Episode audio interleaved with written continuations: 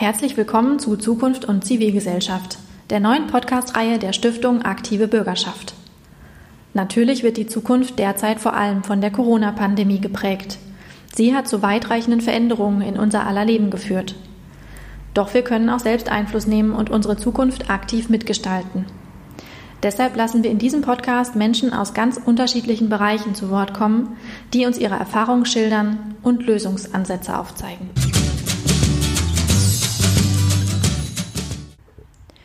Heute mit Dr. Holger Backhaus-Maul, Soziologe, Verwaltungswissenschaftler und Mitglied im Vorstand der Stiftung Aktive Bürgerschaft, sowie mit Michael Alberg-Seberich, Geschäftsführer des Beratungsunternehmens Wider Sense.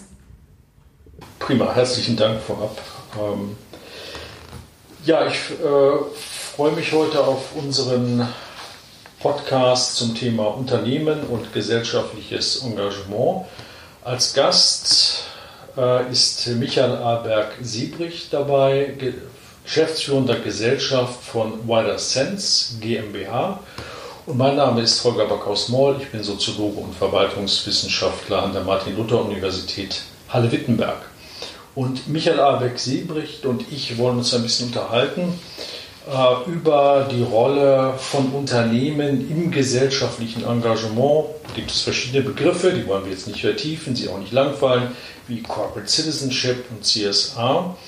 Deutlich wollen wir noch machen, dass ähm, Unternehmen eine wachsende und vermutlich für die Zukunft, so ja die, das Thema unserer Reihe, größere Bedeutung haben.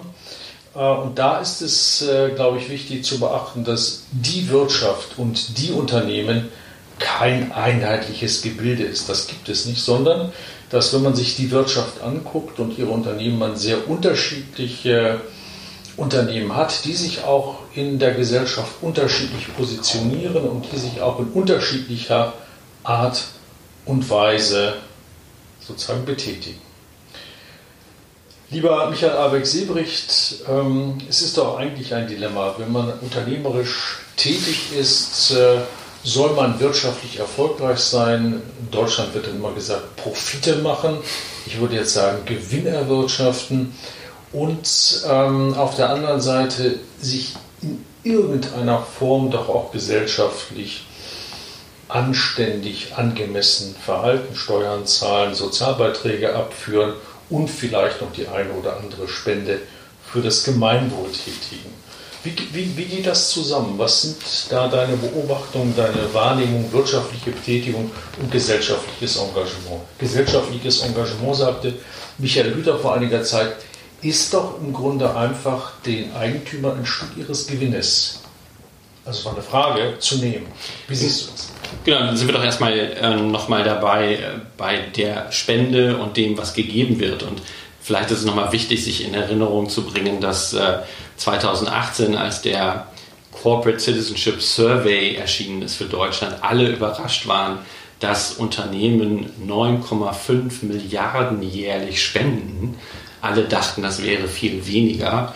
Und wir reden jetzt hier nur von der Geldspende. Also das ist ja schon einfach auch mal ein substanzieller Beitrag, wenn man sich überlegt, wir haben 3,48 Millionen Unternehmen ungefähr in Deutschland. Dann, ähm, und hier reden wir jetzt ja noch gar nicht über Zeitspenden oder wie jetzt gerade während der Covid-19-Zeit äh, den Spenden von ähm, Hygieneartikeln, Seife etc. pp., was Unternehmen ja auch tun. Ähm, also das ist mal das eine, das ist schon ein substanzieller Akteur, wenn es um das gesellschaftliche Engagement geht. Aber wie das jetzt zusammengeht, das ist ja so eine der großen Herausforderungen. Ich würde immer sagen, das ist ja auch das dauerhafte Dilemma. Ja? Also, dass auch ein Unternehmen hat als ein gesellschaftlicher Akteur immer wieder diese Frage zwischen, so, was hat, was hat das für mich, auch für einen ökonomischen Mehrwert, einen betriebswirtschaftlichen Mehrwert und welchen gesellschaftlichen Mehrwert kann ich schaffen? Porter ähm, von der Harvard-Universität ähm, hat das einmal wunderschön beschrieben. Man muss den sogenannten Sweet Spot finden zwischen diesem ökonomischen und äh, dem gesellschaftlichen Mehrwert, den man schaffen kann. Und äh, wenn man dann hinguckt und sich fragt, was ist denn für Unternehmen hier relevant, warum machen die das denn überhaupt? Dann kommen wir zu der, dann kommen wir zu solchen Sachen wie, da geht es um die Stärkung der Reputation eines Unternehmens. Ja. dann geht es darum, worüber wir heute ja immer mehr sprechen, die Beziehungen zu den Stakeholdern sichern. Ja, wenn ich einen großen Standort habe, ähm, Produktionsstandort oder so, dann will ich doch auch aktiv sein vor Ort und möchte eine Beziehung haben zu den Menschen um mich herum und da auch einen aktiven Beitrag leisten. A, weil das für meine Mitarbeiter hilfreich ist, B, aber natürlich auch, ähm, weil ich soziales Kapital sichern will für so einen Standort. Dann haben wir nochmal das ganze Thema, das gesellschaftliche Engagement als zentral, um Glaubwürdigkeit und Vertrauen äh, zu initiieren gegenüber meinen Produkten, meinen Dienstleistungen ähm, und meinen Haltungen. Ja? Und ich glaube, ähm, das wird heute ne, mit Blick auf Zukunft eine der Sachen, die immer wichtiger wird für Unternehmen, ist Authentizität und Vertrauen in das, was die da tun. Und das ist auch relativ schnell weg. Äh, und von daher spielt es natürlich auf dieser Engagementseite eine hohe Rolle. Und jetzt kommen wir näher zu diesen betriebswirtschaftlich interessanten Sachen. Da sind wir dann auch nochmal bei den Kompetenzen eines Unternehmens auch für gesellschaftliche Fragen nutzen.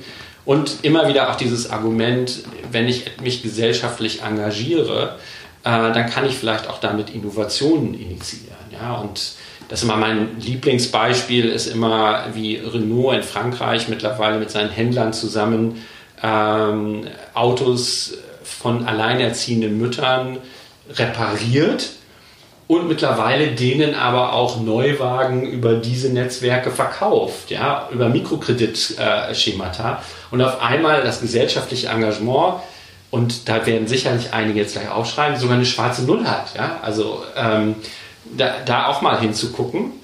Aber das heißt jetzt im Grunde, das so beschriebene gesellschaftliche Engagement zielt letztendlich ein bisschen hinterhältig dann doch darauf ab, wiederum wirtschaftliche Gewinne zu erzielen. Ist im Grunde gesellschaftliches Engagement letztendlich doch nur wirtschaftlich motiviert? Genau, das ist jetzt, genau, das ist ja immer die Kritik, die dann gleich kommt. Und das ist glaube ich, das Spannungsverhältnis, in dem sich das aushandeln muss. Ja? Und äh, wenn man sich äh, moderne Strategien für das gesellschaftliche Engagement von Unternehmen anguckt, wie wir sie jetzt gerade auch in unserem, äh, mein amerikanischer Kollege Derek Feldman und ich in unserem Buch The Corporate Social Mind herausgearbeitet haben, dann äh, ist es natürlich so, dass man immer sagen würde, umso näher am Kerngeschäft von dem, was ein Unternehmen tut, ich mich engagiere, umso wirkungsvoller bin ich vermutlich auch auf meiner Engagementseite, weil ich mein Wissen einbringe, meine Ressourcen einbringe. Ich kann sogar an der einen oder anderen Stelle, ne, nehmen wir das Beispiel Levi's und äh, die Rechte von LGBTQ, ähm, kann sogar meine Stimme, meine politische Stimme nutzen mit einer Marke. Ja? Und äh, das sind natürlich, da sind wir auf einmal in einer Bandbreite, wo viele natürlich sagen, das geht ja gar nicht. Ja? Also das, was äh, jetzt gerade so ein bisschen auf uns rüberschwappt von Nordamerika vor allem, dieser sogenannte Corporate Activism, ähm, der ähm, auf einmal das unternehmerische Handeln zum Teil sehr bewusst politisiert, siehe jetzt auch Black Lives Matters und wie Unternehmen da Position beziehen, ähm, das ist auch gesellschaftliches Engagement. Ja? Und äh, da hinzugucken, da wird es dann, das ist, wird spannend. Ja? ja? vielleicht hatte ich auch einen oder zwei Denkfehler eben bei dieser leichten Polemik. Ähm, die Alleinerziehenden, die ihre äh, Autos dann in die Werkstätten der bekannten französischen Marke bringen, sind ja auch nicht dumm. Sie wissen ja, dass ihr Gegenüber möglicherweise mit hoher Wahrscheinlichkeit einen wirtschaftlichen Zweck verfolgt. Das weiß wiederum auch die Autowerkstatt und die Firma. Und da beide das wissen, kann das ein ganz einträgliches, kluges und gescheites Verhältnis sein. Also keiner auf beiden Seiten ist dumm. Und ähm, bezogen auf die Unternehmen, so wie du das beschreibst, ich äh, würde sagen, ähm, man muss sich auch da sehr deutlich machen, ähm, dass Unternehmen natürlich mm, Teil von Gesellschaft sind und wir in Deutschland das manchmal ein bisschen schlichter denken. In der Bielefelder Tradition, ein Unternehmen ist ein Unternehmen, ist Teil des Wirtschaftssystems und sonst nichts. Vielleicht ist das ein systematischer Denkfehler und wir erleben jetzt in dem, was du beschreibst, ein Stück der Normalisierung der Vorstellung, was ein Unternehmen ist, dass ein Unternehmen in etwas in Gesellschaft unternimmt, wie Parteien, wie im Grunde zivilgesellschaftliche Organisationen, sie alle sind Stück, Bestandteil von Gesellschaft. Das ist vielleicht ein, ein Stück der Normalisierung der Vorstellung, was ist ein Unternehmen in Deutschland. Genau, und auf der anderen Seite steht ja immer das berühmte Friedman-Zitat, The Business of Business is Business. Und heute würden viele Leute das in Frage stellen. Ja, es ist eben nicht mehr so, dass es nur das Business ist, weil am Ende ja auch alles, was ich unternehmerisch tue, gesellschaftliche Auswirkungen hat.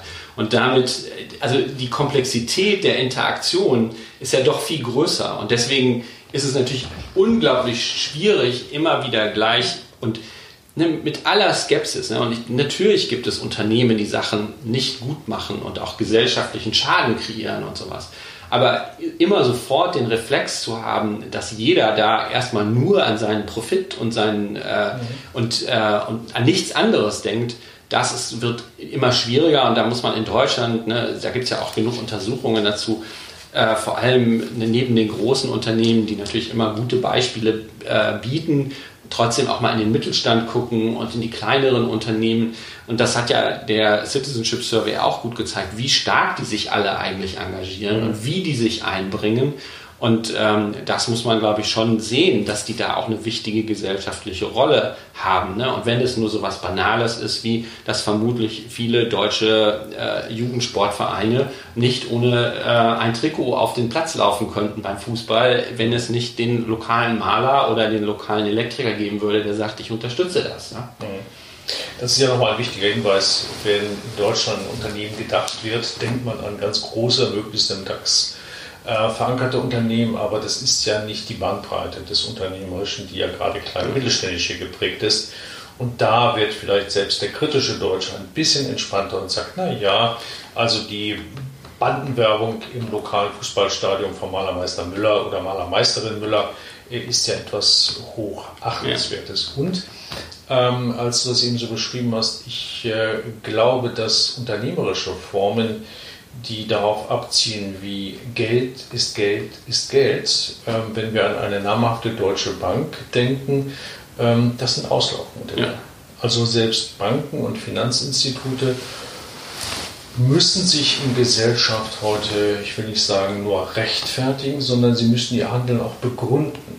Die hohe Bedeutungszunahme von Nachhaltigkeitsfonds. Natürlich äh, sagen mehr Bürger, ah, das wäre mir wichtig, ich würde auch mhm. investieren in einen nachhaltigen Fonds. In der Realität ist das mal weniger, aber diese Erwartung an normale Banken und Finanzdienstleister in Deutschland, dass sie äh, ihr Geschäftsmodell doch klimapolitisch orientieren sollen, im Blick auf Nachhaltigkeit. Das sind, glaube ich, interessante Setzungen, die auch, so war dein Argument vorhin, zur Modernisierung dieser in Würde ergrauten der einen oder anderen deutschen Bank beitragen.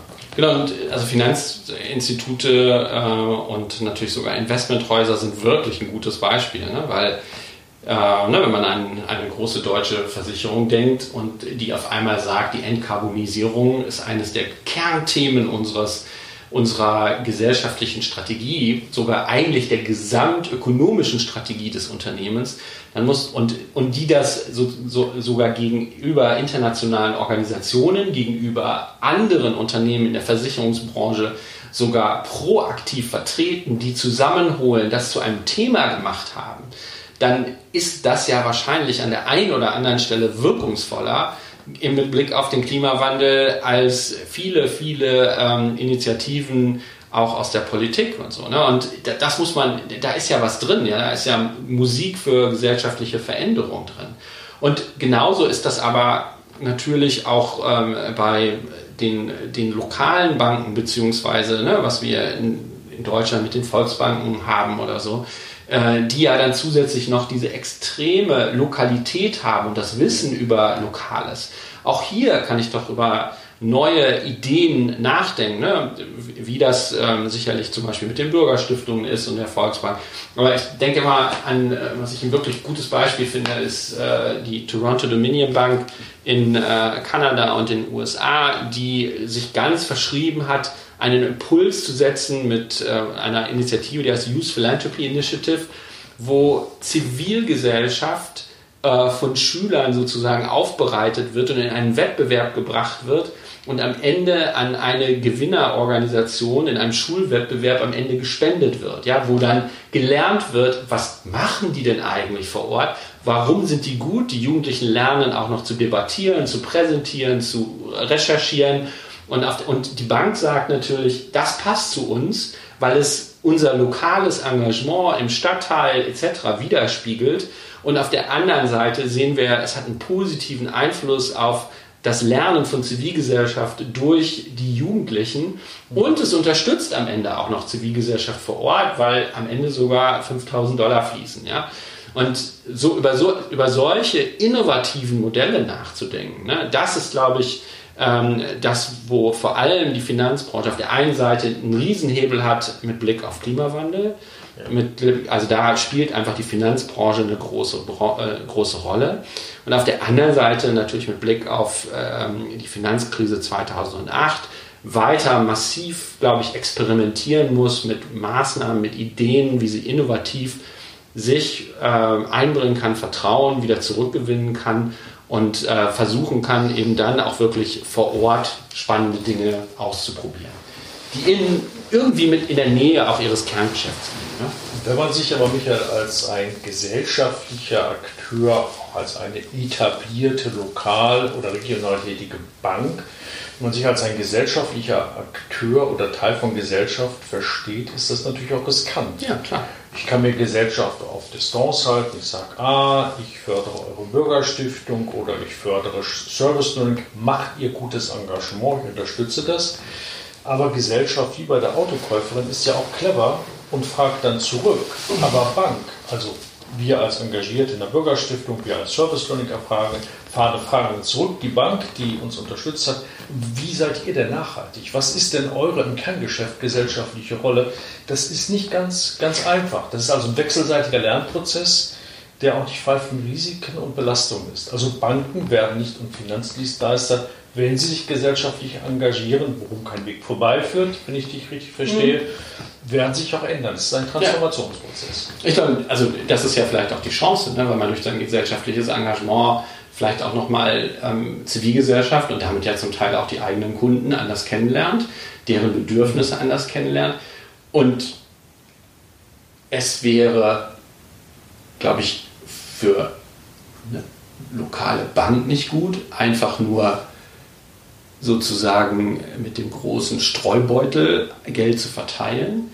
Ähm, und natürlich gibt es ein gewisses Risiko, wenn man sich zu bestimmten Themen, wenn man so will, verpflichtet und sagt, mhm. ich fokussiere mich auf die Förderung von gesellschaftlichem Engagement durch den Aufbau einer Infrastruktur, ne, wie das Beispiel mit dieser Youth Philanthropy Initiative oder einer Bürgerstiftung oder einer Service Learning Initiative oder so.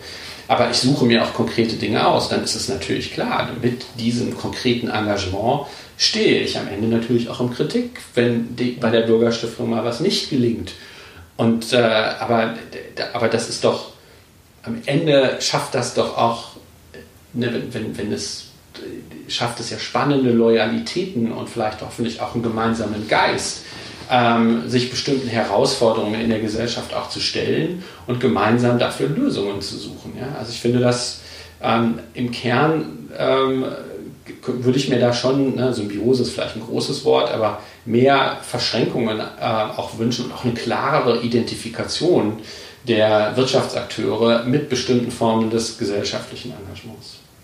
Ich weiß nicht, warum mir jetzt so ein Satz von Helmut Kohl einfällt. Hier wächst zusammen, was zusammen gehört. Das wäre natürlich zu pathetisch. Aber vielleicht sehen wir in Zukunft ähm, bei gesellschaftlichen Aktivitäten ganz neue Konstellation, wer mit wem was zusammen macht. Diese saubere Trennung, die Zivilgesellschaft ist für das Gesellschaftliche zuständig, der Staat organisiert sich selbst. Ich glaube, diese ähm, Grenzziehung klarer Zuständigkeiten, das wird sich auflösen. Vermutlich werden wir viel buntere Bilder sehen äh, bei Aktivitäten im Klima, in der Klimapolitik, wo Unternehmerinnen und Unternehmer sehr viel stärker beteiligt sind. Wir haben das ja in unserem Buch haben wir dem ja sogar einen ganzen, ähm, ein ganzes Kapitel oder eine ganze Eigenschaft eines zukunftsweisenden gesellschaftlichen Engagements von Unternehmen gewidmet. Das ist eben diese Kollaboration, ja, und ähm, über Grenzen hinweg. Ne? Das können ja auch äh, wir haben das Beispiel ähm, in dem Buch äh, von IBM und wie da ähm, Schulexperimente äh, für innovative Schulkonzepte zum Erlernen von IT-Fähigkeiten und sowas ähm, bis zu Modellschulen pilotiert werden und wie dann das Unternehmen in Partnerschaften gegangen ist mit dem Staat, ja, mit staatlichen Akteuren. Ja. Ähm, also auch das gibt es ja mit allen Vorbehalten, die man haben kann, ja, also auch gegenüber solchen Partnerschaften. Und genauso ist das äh, mit Partnerschaften mit Zivilgesellschaft. Nehmen wir wieder nochmal ganz kurz ähm, diese ähm, Fahrzeuge für Alleinerziehende ein Unternehmen wie Renault wird sich ja nicht hinstellen und sagen, wir entscheiden jetzt im Übrigen, wer bedürftig ist, sondern dafür brauchen die dann ja auch einen zivilgesellschaftlichen Partner.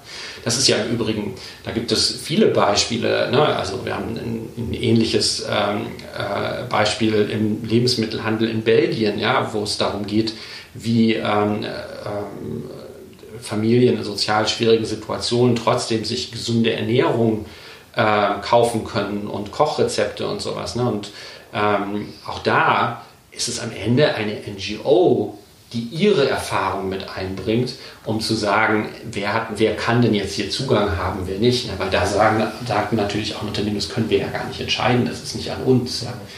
Und also ich glaube, da gibt es ähm, sehr wohl ähm, immer wieder Dinge, die Unternehmen können. Und dann gibt es andere Dinge, die kann die Zivilgesellschaft viel besser. Das ist dann ja auch die sozialarbeiterische Arbeit und solche Themen herum und sowas. Also da können schon, auch wenn das natürlich ähm, für, für manche wie leere Phrasen immer wieder erscheint, es kann tatsächlich diese Win-Win-Situation geben. Ja. Mhm. Ja, es klingt so ein bisschen doch wie kalter Kaffee, dieser Begriff, der ist so ein bisschen leblos. Vielleicht ist er auch verbraucht. Aber was ich bei dem, was du sagst, raushöre, ist, dass Zivilgesellschaft doch sehr viel souveräner auftreten könnte, also einfach auch eine Expertise hat, die sie ja. in dieses Spiel, in diese Auseinandersetzung einbringen kann. Und es wäre jetzt keine deutsche Diskussion, würden wir nicht nochmal, du hast es zweimal erwähnt, auf den Staat kurz eingehen. Ich glaube, Staat hat in diesem Spiel der Auseinandersetzung der zukünftigen eher deutlich die Rolle, legitimiert zu sein und damit Regeln setzen zu können, gesetzliche Bedingungen, die auch wichtig sind und die sicherlich auch ein wichtiger Innovationstreiber sind, wenn wir an den Ausstieg aus der Atomenergie denken, was in Deutschland sozusagen durchaus Innovationen freigesetzt haben. Wenn wir an zukünftige Regelungen, die deutsche Autoindustrie betreffend denken, kann das ein Schub für Innovation sein. Aber es ist eben Regelsetzung, gleiche Wettbewerbsbedingungen für alle. Und das ist, glaube ich, ein wichtiges Pfund auch um gesellschaftliche, sozusagen gesellschaftliches Engagement unter gleichen Bedingungen für alle so ein bisschen zu organisieren.